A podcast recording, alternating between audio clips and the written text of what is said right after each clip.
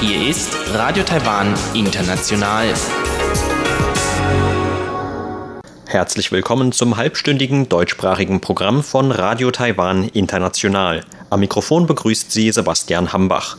Und folgendes haben wir heute am Montag, den 18. Mai 2020 im Programm. Zuerst die Nachrichten des Tages. Danach folgt in Taiwan Entdecken ein Interview mit Frau Wu Xini von der Zeitschrift Lüdu Zhongguo über eine Sonderreportage zu realen Orten aus den beliebten Wuxia Kampfkunstwerken des Hongkonger Autors Jin Yong. Und zum Abschluss geht Eva Trindl in Taiwan Monitor heute auf Überlegungen in Taiwan ein, wie man es chinesischen Studenten, die an einer taiwanischen Universität eingeschrieben sind, wieder ermöglichen könnte, ihr Studium in Taiwan trotz Covid-19 fortzusetzen.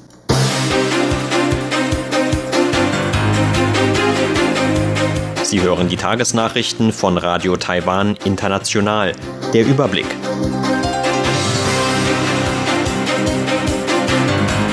Präsidialamt kritisiert Ausbleiben einer Einladung für die WHA.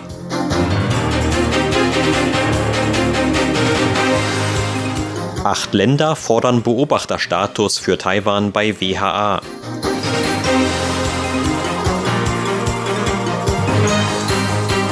Und Präsidentin würdigt scheidenden Vizepräsidenten Chen.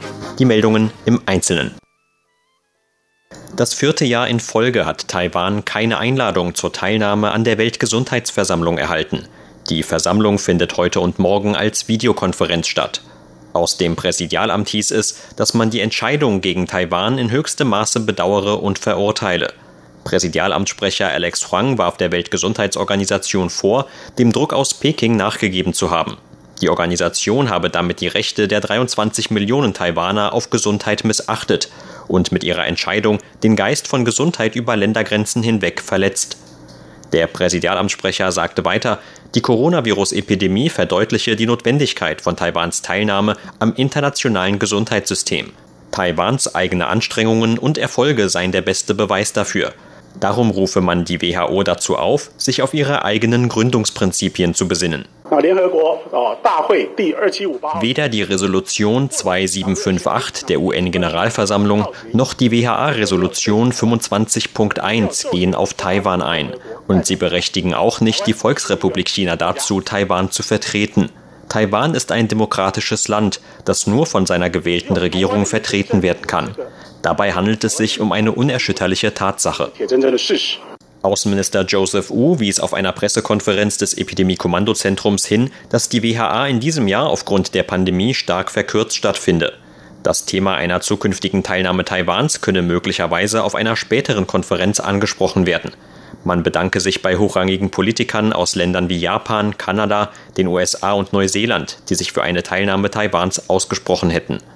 Gesundheitsminister Chen Shih-chung rief die WHO auf der gleichen Pressekonferenz dazu auf, an den Prinzipien von Professionalität und Neutralität festzuhalten und nicht politischer Einmischung nachzugeben. Chen sagte, er bedauere es auch, dass man das Taiwan-Modell der Epidemieprävention nicht auf der WHA mit anderen Ländern teilen könne. Das sei auch ein Verlust für die WHA. Acht Länder haben die Weltgesundheitsorganisation dazu aufgerufen, Taiwan als Beobachter bei der Weltgesundheitsversammlung teilnehmen zu lassen. Die USA, Japan, Kanada, das Vereinigte Königreich, Frankreich, Deutschland, Australien und Neuseeland appellierten dazu in einem gemeinsamen Brief an den WHO-Generalsekretär. Einem Bericht der Canadian Press zufolge, der ein Entwurf des Briefs vorlag, steht darin, dass eine Ausgrenzung Taiwans in Zeiten der Covid-19-Krise zu schweren Bedenken im Bereich der öffentlichen Gesundheit gesorgt habe. Weiter hieß es in dem Brief demnach, Taiwan habe sich durch seine frühen Erfolge bei der Coronavirus-Prävention für einen Sitz bei den WHO-Treffen qualifiziert. Die Unterzeichner des Briefs riefen die WHO dazu auf, keine politischen Spiele zu spielen. Die gesamte internationale Gemeinschaft nehme Schaden, wenn wichtige Gesundheitsinformationen nicht offen und auf einfache Weise geteilt werden könnten. Taiwans wissenschaftliche und technische Expertise könnten dabei helfen, überall auf der Welt Leben zu retten, so der Brief laut Bericht. Präsidentin Tsai Ing-wen hat den scheidenden Vizepräsidenten Chen Jianren heute für dessen Verdienste für das Land gewürdigt. Die Präsidentin zeichnete Chen mit dem Dr. Sun Yat-sen Orden aus, der zweithöchsten zivilen Auszeichnung der Republik China Taiwan. Die Präsidentin begründete die Auszeichnung damit, dass Chen während der vergangenen vier Jahre seiner Amtszeit eine Reihe von Herausforderungen gemeistert habe. So habe Chen die Kommission für Renten- und Pensionsreform geleitet, die Menschenrechtsarbeit sowie den Dialog zwischen den Religionen im Land gefördert. Auch im Kampf gegen die Coronavirus-Pandemie habe Chen eine wichtige Rolle gespielt. Als international anerkannter Epidemiologe war Vizepräsident Chen ein erfahrener Berater für die Regierung. Es ist auch seiner Expertise zu verdanken, dass Taiwans Reaktion angemessen war und einen Beitrag für die Welt darstellt.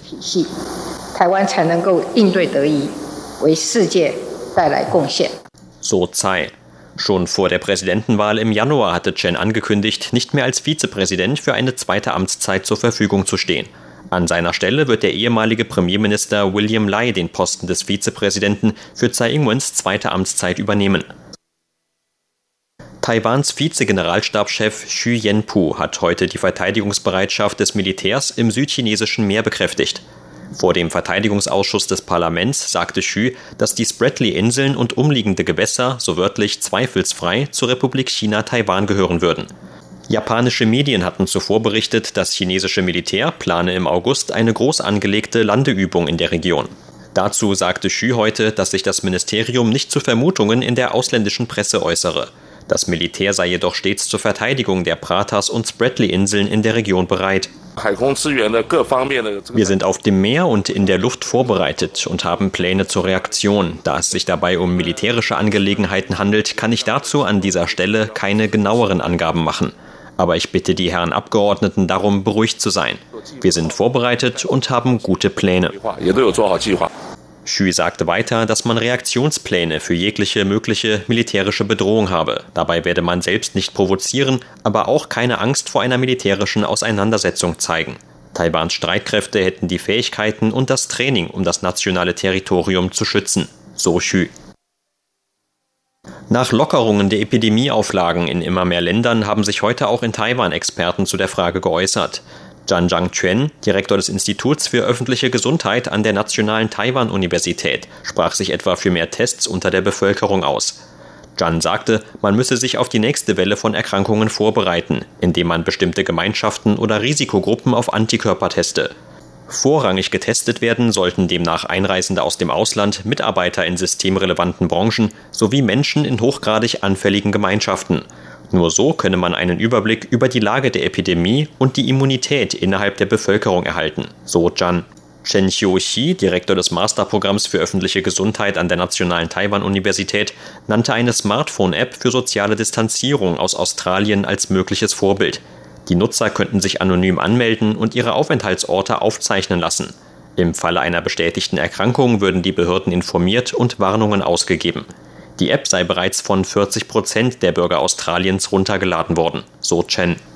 In Taiwan wurden seit Ausbruch der Epidemie in China Ende Dezember 440 Ansteckungen mit dem neuartigen Coronavirus bestätigt. Die allermeisten davon gelten als aus dem Ausland importiert. Zur Börse. Taiwans Aktienindex hat heute mit 74 Punkten unter 0,7 Prozent im Minus geschlossen. Zum Abschluss des heutigen Handelstags lag der TAIEX damit auf einem Stand von 10.740 Punkten.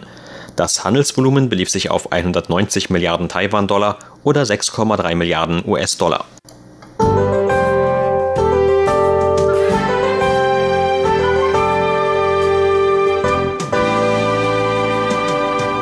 Der saisontypische Pflaumenregen beeinflusste heute vor allem das Wetter in der nördlichen Hälfte Taiwans. Für die dortigen Regionen gab das Wetteramt Warnungen vor Starkregen, Windböen und Gewitterwetter aus. Auch im Rest des Landes gab es vereinzelte Schauern. Die Temperaturen blieben dabei trotzdem weitgehend warm, mit Höchstwerten zwischen 24 und 31 Grad Celsius in ganz Taiwan. Und das sind die Aussichten für morgen, Dienstag, den 19. Mai. Unter dem Einfluss des derzeitigen Monsuns rechnet das Wetteramt auch für den Rest der Woche mit unbeständigem Wetter, vor allem in Regionen um Taiwans Zentralbergland herum. Auch morgen ist dafür gebietsweise wieder mit Starkregen und Gewitterschauern zu rechnen. Die Temperaturen werden laut Wetteramt bei ähnlichen Höchstwerten wie heute liegen und zwischen 26 und 30 Grad Celsius betragen. Und das waren die Nachrichten. Nun geht es weiter mit unserem Programm vom Montag, den 18. Mai.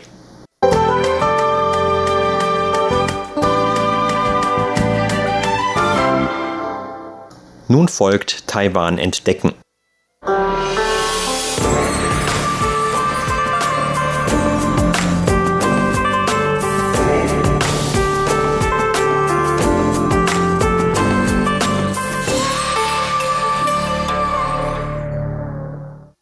Kaum ein literaturinteressierter chinesischer Muttersprachler kennt sie nicht. Die Romane des Hongkonger Schriftstellers Louis Cha, der besser bekannt ist unter seinem Pseudonym Jin Yong. Seine insgesamt 14 Romane und eine Kurzgeschichte spielen in vergangenen Epochen zur Zeit der chinesischen Kaiserdynastien. Chinesische Ritterlichkeit und Kampfkünste spielen eine große Rolle in diesen sogenannten Wuxia-Geschichten – Jin-Jungs zwischen 1955 und 1970 geschriebene Geschichten richten sich zwar an ein allgemeines Lesepublikum, von vielen Verehrern und so manchem Literaturkritiker werden sie aber auch als durchaus anspruchsvolle Literatur gesehen, die sich auch vor schwierigen Themen nicht scheue. Der literarischen Welt von Jin-Jung hat das Reisemagazin Lü Du Zhongguo in einer seiner jüngsten Ausgaben eine Sonderreportage gewidmet – Darin entführt die Zeitschrift den Leser mit auf eine gedankliche Reise nach Jianghu, die fiktive Welt der historischen Kampfkunstromane. Was es damit auf sich hat, darüber sprach im Interview mit RTI die Mitarbeiterin der Zeitschrift Frau Wu Xingyi. In Zeiten der Coronavirus-Pandemie gibt es im Moment keine Möglichkeit, ohne weiteres als Tourist von Taiwan aus nach China zu reisen. Eine Entwicklung, von der auch das Reisemagazin Lü Du Zhongguo nicht unverschont geblieben ist. Tatsächlich machen sich viele Freunde Gedanken um diese Frage, denn unsere Zeitschrift Lüdo Zhongguo dreht sich inhaltlich schon seit der allerersten Ausgabe um Reisereportagen über China, Hongkong und Macau. Aufgrund der Epidemie haben wir unsere Inhalte für den Moment etwas neu ausgerichtet. Dazu gehören seit März auch die Besuche in die Welt von Jin Yongs Wuxia-Romanen. Auch wenn wir im Moment keine Möglichkeit haben, selbst nach China zu gehen, um uns diese Orte dort anzuschauen, können wir uns diesen Orten immerhin über den Weg der Literatur annähern. Auch in der Vergangenheit haben wir schon Orte aus anderen literarischen Werken zusammengetragen. Und nun wollen wir die jetzige Zeit gemeinsam dafür nutzen, um diese Orte noch besser kennenzulernen. Auch wenn die Geschichten von Jin Yong erfunden sind, basieren deren Schauplätze auf Orten, die sich tatsächlich in China befinden. Für ihre Sonderreportage trugen die Autoren zahlreiche in Jin Yongs Geschichten vorkommende Orte zusammen und präsentieren sie mitsamt einer Karte. Mitarbeiter unserer Zeitschrift haben diese Liste zusammengestellt und im Anschluss hat die Redaktion gemeinsam eine grobe Karte aus den Informationen entworfen. Die Karte ist streng genommen wahrscheinlich auch nicht ganz vollständig, aber solange man schon einmal eines von Qin Yongs 15 Werken gelesen hat, wird man auf dieser Karte auf jeden Fall auch einen der Orte wiederfinden, die einen früher nicht losgelassen haben. Diese Karte ist auch ein guter Einstiegspunkt, an dem die Leser dieser Reportage ihre Lesereise beginnen können.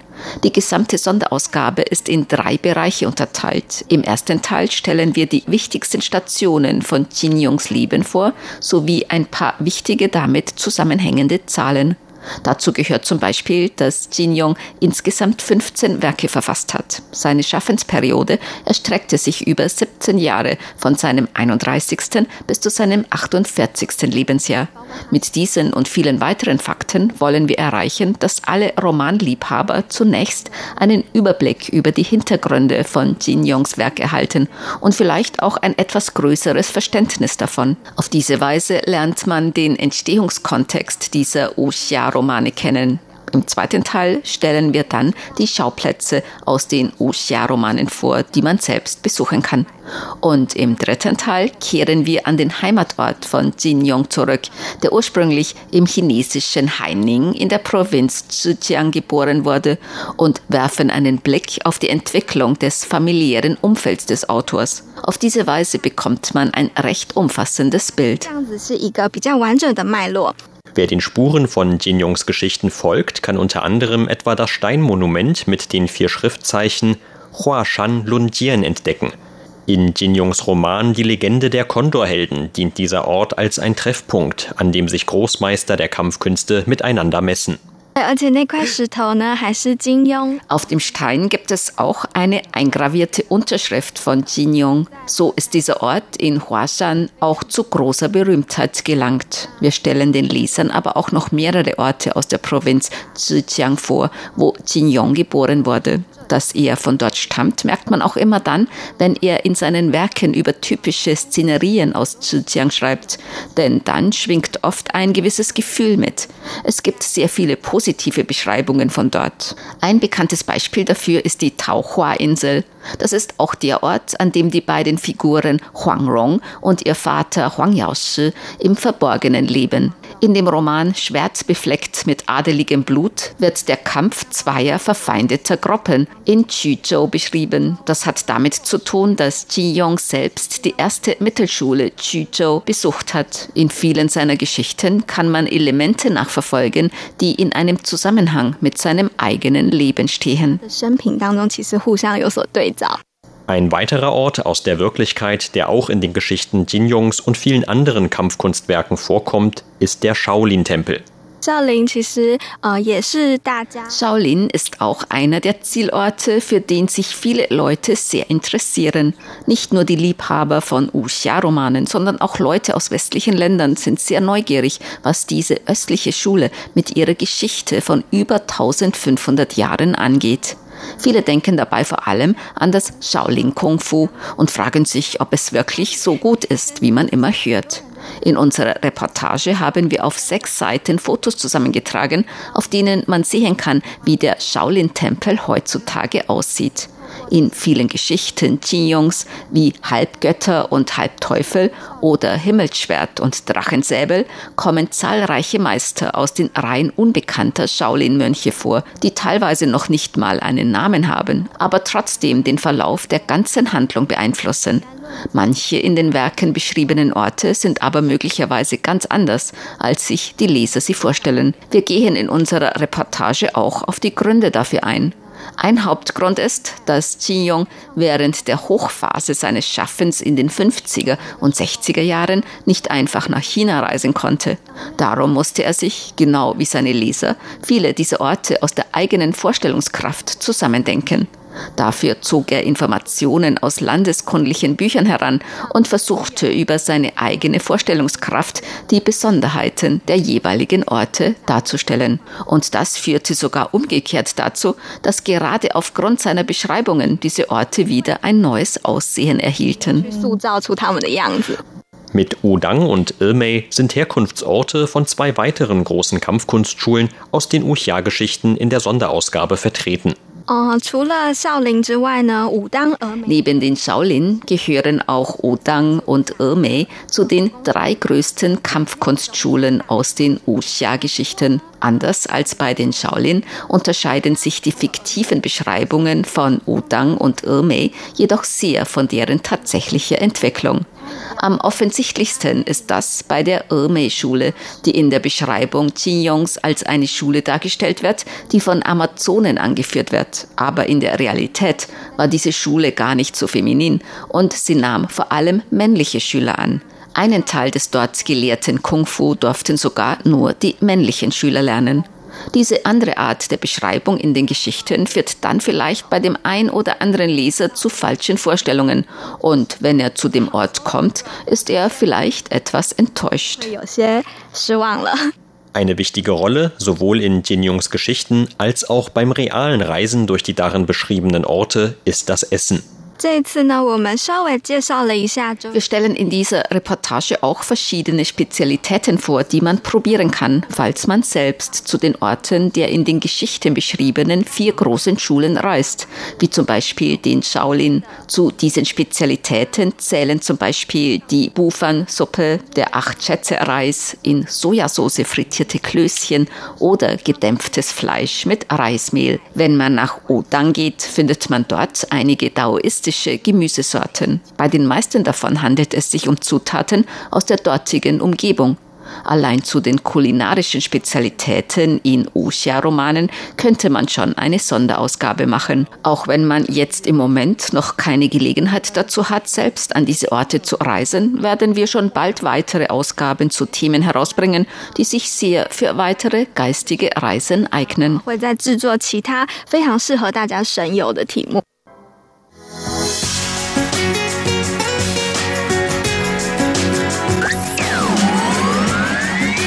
Radio Taiwan, international aus Taipeh.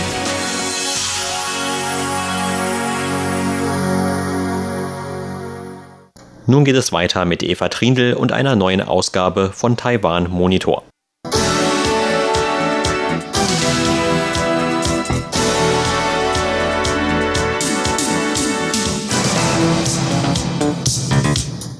Wegen der Covid-19-Epidemie konnten viele ausländische Studenten nach den Winterferien nicht mehr an ihre Universitäten in Taiwan zurückkehren. Im Studienjahr 2019 haben 130.417 ausländische Studenten und Studentinnen in Taiwan studiert. Darunter strebten 63.530 einen akademischen Abschluss an. Etwa 25.000 Studierende konnten wegen Covid-19 nicht mehr an ihre Universitäten zurückkehren. Davon sind 15.433 aus China, Hongkong oder Macau. Chinas Bildungsministerium hat daraufhin im April bekannt gegeben, dass in diesem Jahr keine chinesische Absolventen ein Studium an taiwanischen Universitäten mehr aufnehmen können. Diejenigen, die bereits an einer taiwanischen Universität eingeschrieben sind, können jedoch ihr Studium weiterführen. Taiwans Bildungsministerium stellt nun bereits Überlegungen an, die Rückkehr der Studenten nach Taiwan zu ermöglichen. Radio Taiwan International sprach mit dem Vorsitzenden des Verbandes privater Bildungseinrichtungen und Leiter der China-Universität für Wissenschaft und Technik in Taipei, Professor Tang Yenbo. Professor Tang schlägt vor, Studenten aus China mit Charterflügen nach Taiwan zurück zurückzuholen, und zwar zuerst die Absolventen. Das erste ist die Voraussetzung, dass keine Bedenken hinsichtlich der Epidemieprävention und Sicherheit bestehen. Das habe ich auch gegenüber der Festlandkommission gesagt, als ich mit ihnen darüber gesprochen habe. Egal, ob es sich um Studierende aus China oder Taiwan handelt. Wir müssen ihre Sicherheit gewährleisten. Taiwan gehört bei der Epidemiekontrolle zu den erfolgreichsten Ländern der Welt. Deshalb haben wir jetzt, wo die Epidemie in Taiwan offenbar gut unter Kontrolle ist, der Festlandkommission unsere Ansichten unterbreitet. Ich denke, die Beziehungen zwischen Taiwan und China sind sehr diffizil und man sollte zuerst Austausch in den Bereichen Bildung und Kultur vornehmen.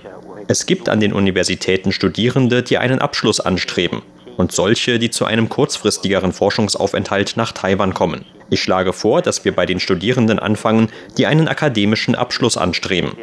Wir hoffen auch, dass man mit den etwa 2500 Absolventen beginnt und im Juni Charterflüge durchführt, damit sie zu den Abschlussfeierlichkeiten nach Taiwan kommen können. Denn wegen der Corona-Pandemie werden die Abschlussfeierlichkeiten erst im Juni oder Juli stattfinden.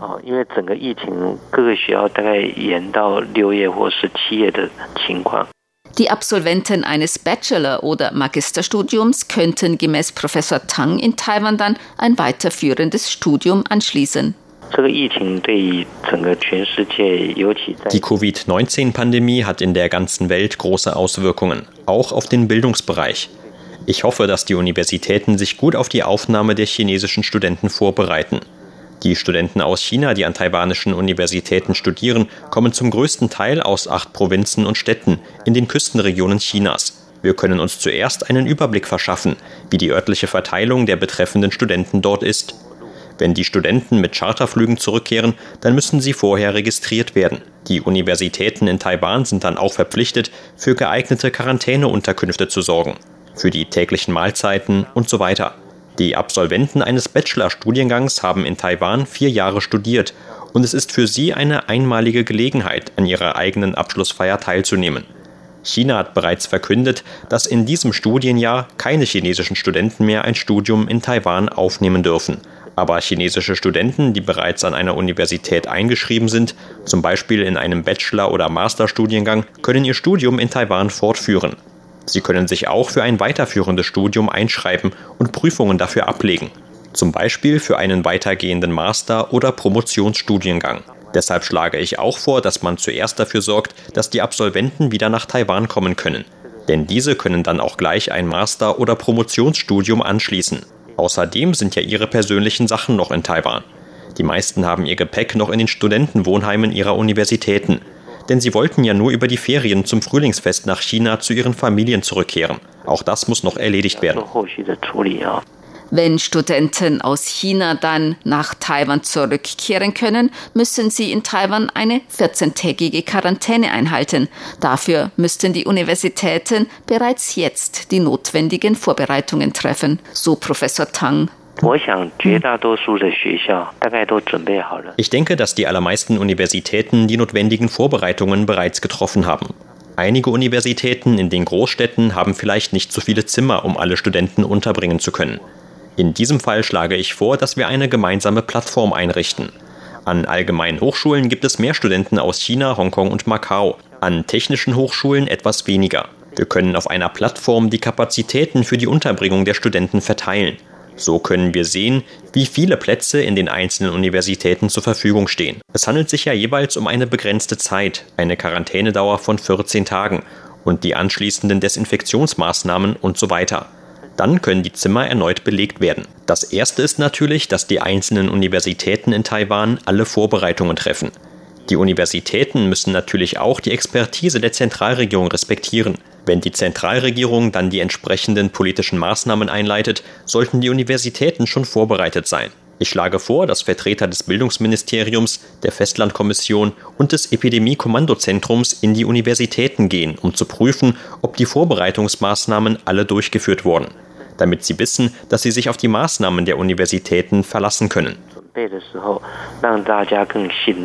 Die Universitäten bieten nun auch Digitalunterricht für alle Studierende, die nicht an ihre Universitäten zurückkehren können. Gemäß Professor Tang bemüht sich seine Universität, möglichst alle Studenten so gut wie möglich zu unterstützen. Man musste zuerst Anpassungen der Plattformen oder Software vornehmen, denn wir haben bemerkt, dass die Studenten in China zum Beispiel Schwierigkeiten beim Zugang zu Plattformen wie Teams oder Moodle hatten. Da mussten erst Möglichkeiten gefunden werden, die den Studenten aus China einen leichteren Zugang ermöglichten. Diese Probleme konnten schließlich gelöst werden. Wir haben auch unsere Lehrkräfte gebeten, jeden einzelnen der Studenten zu betreuen. Die Lehrkräfte sollten auch dafür sorgen, dass die Studenten jederzeit auf alle Lehrinhalte Zugriff haben. Aber es ist natürlich doch ein Unterschied, ob man auf digitalem Weg studiert oder ob sich die Studenten und Dozenten an der Universität wirklich in der realen Welt austauschen können. Außerdem bieten die Universitäten noch viel mehr Möglichkeiten als nur Vorlesungen, Kurse und Lehrinhalte. Es gibt sehr viele Aktivitäten, Studentenclubs und so weiter. An dieser Art der Sozialisierung und solchen Veranstaltungen können sie wegen der Covid-19-Pandemie nun nicht teilnehmen. Professor Tang zufolge ist der Austausch besonders im Kultur- und Bildungsbereich zwischen Taiwan und China sehr wichtig und sollte weitergeführt werden. Die Festlandkommission, die oberste Behörde Taiwans für China-Politik, begrüße solchen Austausch. Die Haltung der Festlandkommission ist sehr offen. Sie haben auch immer betont, dass Taiwan eine demokratische Gesellschaft ist und dass Nichtregierungsorganisationen und Privatgruppierungen mit China kommunizieren können. Die Regierung begrüße das. Die friedliche Entwicklung ist der gemeinsame Wunsch. Zwischen beiden Seiten mag es ideologische Unterschiede geben. Aber durch Austausch, besonders durch Austausch in den Bereichen Bildung und Kultur, kann das gegenseitige Verständnis gefördert werden. Solcher Austausch sollte meiner Meinung nach weitergeführt werden. Das andere kann man anpassen. Aber man darf die Tür für den Austausch zwischen beiden Seiten nicht schließen. Seine Universität bemühe sich um jeden Studenten und jede Studentin, damit sie ihre Studien weiterführen und ihren Abschluss machen können, so der Vorsitzende des Verbandes privater Bildungseinrichtungen und Leiter der China-Universität für Wissenschaft und Technik in Taipei, Professor Tang Yembo, Einige Studenten unserer Universität und auch anderer Universitäten haben sich bereits befreien lassen und Urlaub angemeldet. Ich denke, das ist auch an anderen Universitäten so. Es kann auch sein, dass einigen Absolventen noch einige Punkte zum Abschluss ihres Studiums fehlen. Aber wir werden Nachholkurse anbieten, Intensivkurse, damit sie ihren Abschluss wie geplant machen können. Es war nicht so einfach, die Tür für den Austausch im Bildungswesen zwischen Taiwan und China zu öffnen. Man sollte diesen Austausch wieder aufnehmen. Wenn die betroffenen Studenten auf Schwierigkeiten treffen, werden wir uns bemühen, diese Schwierigkeiten zu lösen. Wir werden keinen einzigen so einfach aufgeben.